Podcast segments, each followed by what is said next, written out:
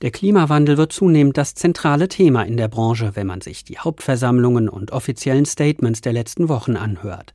Mercedes-Benz-Chef Ola Kalenius hat erst Ende Juli seine überarbeitete Strategie verkündet. Die Erde müsse geschützt werden, sagt Ola Kalenius.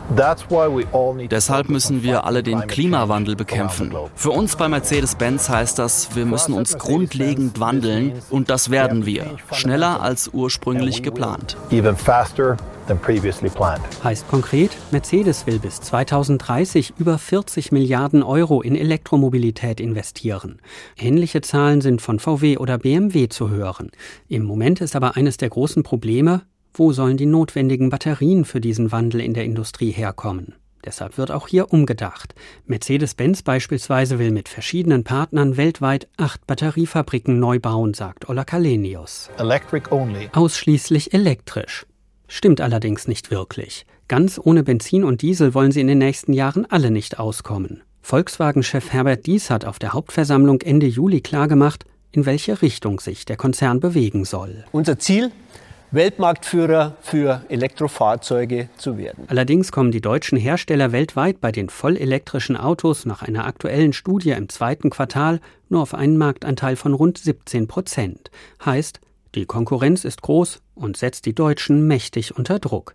Tesla etwa in den USA und auch in China sitzen Autokonzerne, die auf E-Mobilität setzen.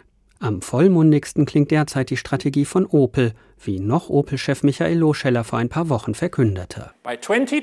Denn schon 2028 wollen die Rüsselsheimer in Europa nur noch Elektroautos verkaufen. Zeitgeist Energy for the New World. Zeitgeist eben.